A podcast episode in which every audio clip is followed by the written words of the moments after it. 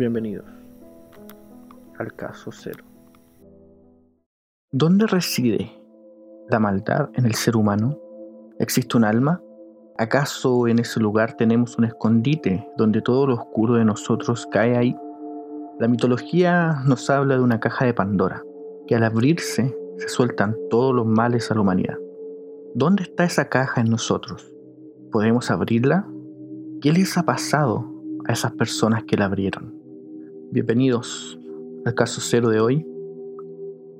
Es hora que hagamos un viaje hacia el estado más oscuro del ser humano, hacia la maldad pura y sin arrepentimientos. Una planeación única, algo nunca antes visto a esta escala, por lo menos en este país. Hoy hablaremos de la denominada Quintrala, pero no de Catalina de los Ríos, no, no, no, no, no. Hoy veremos quién se ganó ese apodo a punta de mandar a matar a sangre fría a tres personas.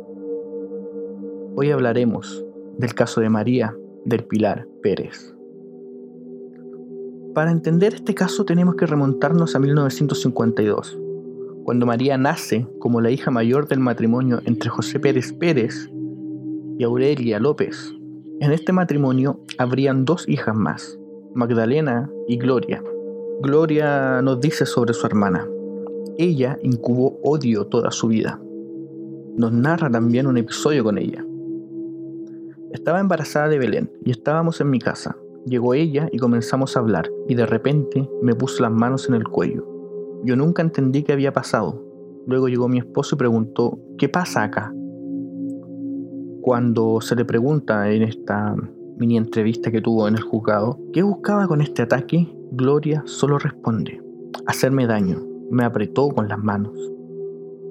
Con este comportamiento podríamos ya deducir que María tiene problemas de odio en su interior, un odio que se acrecentaría con el tiempo.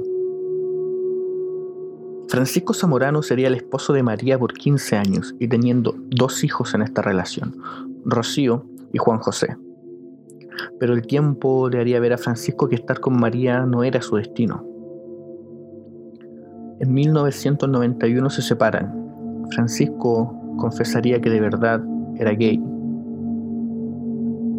Esto nos lleva al 23 de abril del año 2008. En una casa en Providencia se encuentran los cuerpos sin vida de Francisco, y su actual pareja, Héctor Arevalo, ambos con heridas de bala en sus cuerpos. En investigaciones preliminares se encontró culpable al arrendatario de iniciales CSZ, tras una confesión que luego se supo fue aconsejada por la policía y 15 días de prisión preventiva, el acusado sale libre, puesto que solo lo usaron para tratar de cerrar el caso de manera rápida. El asesino seguía suelto. Por ahora vamos al 4 de noviembre del año 2008, en Providencia, exactamente en la calle Seminario. Volvemos a toparnos con un acto atroz. 8 de la mañana. Un actor que no hemos hablado aún llamado José Ruz está parado fuera de una casa. ¿Espera a alguien? En esta casa estaba Belén Molina, sobrina de María del Pilar Pérez, con su novio Diego Schmidt-Hebel. Pintemos este escenario. Belén con Diego salen a ver qué está haciendo José afuera de su casa. De un momento a otro todo se torna violento, hay un forcejeo. Diego le dice a Belén que entre a la casa y cierre la puerta. Belén lo hace. Al ver cómo José y Diego pelean afuera, intenta abrir la puerta para ayudar. En ese instinto que tenemos todos de ayudar a alguien amado en peligro. Cuando, de la nada, un disparo destruye todo lo que era una mañana tranquila. Diego cae al piso y José Ruz, se da a la fuga. Al principio se pensó de un asalto, pero días después la PDI, la Policía de Investigaciones de Chile, va a la casa de María del Pilar Pérez. Ahí la encontraron, inconsciente, por una sobredosis de medicamentos.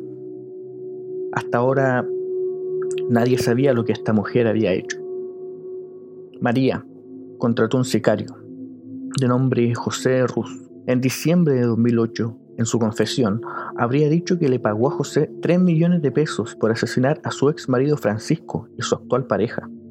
Las razones, el acercamiento que estaba teniendo con su hijo. María se sentía pasada a llevar y solo eso la llevó a pagar para que lo mataran. Según el veredicto, la justificación del doble homicidio fue que, abro comillas, Pilar Pérez arrastraba un especial rencor en contra del que fue su marido, que éste le temía y que en el tiempo previo al delito, Pérez atravesaba por un periodo familiar complicado debido al abandono de su hijo, lo que explicaría la motivación de su actuar. Pero esto no se detuvo ahí, el asesinato de Diego en verdad no estaba planeado de esa manera. Bajo una promesa de remuneración, María le dijo a José que le iba a dar 10 millones de pesos por cada muerte. Eso significaba a todas las personas que estaban en la casa en ese momento, quienes eran su madre, Aurelia López, su hermana, Gloria Pérez, su cuñado, Agustín Molina, y la misma Belén, su sobrina.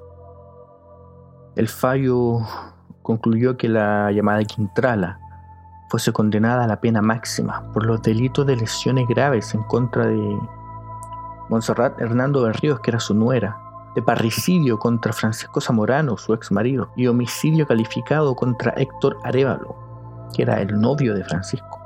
A ello se suma presidio perpetuo por robo con homicidio consumado en la persona de Diego Schmidt-Hebel y homicidio frustrado en contra de todo el resto, de María Belén de su madre, de Gloria, su hermana y de Agustín. En el caso de José Ruz Rodríguez, contratado como sicario, recibió las mismas condenas, tanto por los delitos anteriores como por el crimen de Francisco y Héctor. Esa la sentencia establece que ninguno de los dos podrá acceder a los beneficios carcelarios antes de los 40 años de internación efectiva. La jueza Ocampo aclaró que el tiempo que han estado privados de libertad va a servir de abono. María del Pilar Pérez ha estado recluida desde el 6 de noviembre del 2008 y el asesino a sueldo ha estado en prisión desde el 4 de noviembre de ese mismo año. Después de ver cómo un mismo familiar, una persona en tu mismo núcleo familiar puede intentar hacer esto, me deja con la pregunta, ¿Dónde reside la maldad del ser humano? La respuesta en este caso se las dejo a ustedes. Díganme, ¿dónde está esa maldad? ¿Quién empuja a alguien a hacer algo de esta magnitud? Este fue el caso cero de hoy. Em, el caso de María del Pilar, que es un caso realmente horrible. Este caso nos deja pensando que la maldad puede estar en los más cercanos, puede estar en, tu misma familia, en tu misma sangre, las personas de las cuales tú se supone debes confiar más. Se apodó, bueno, la prensa, obviamente entrando en todas estas cosas, la apodó como la Quintrala por su tremendo parecido con los crímenes que cometía ella, de matar a gente porque podía, porque tenía el dinero. María del Penal Pérez hizo eso, mató porque tenía el dinero para poder hacerlo.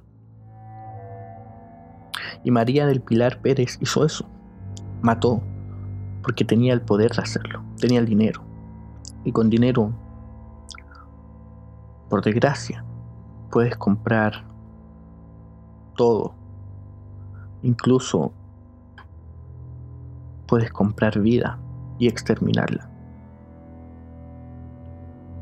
Muchas gracias por escuchar el caso cero de hoy.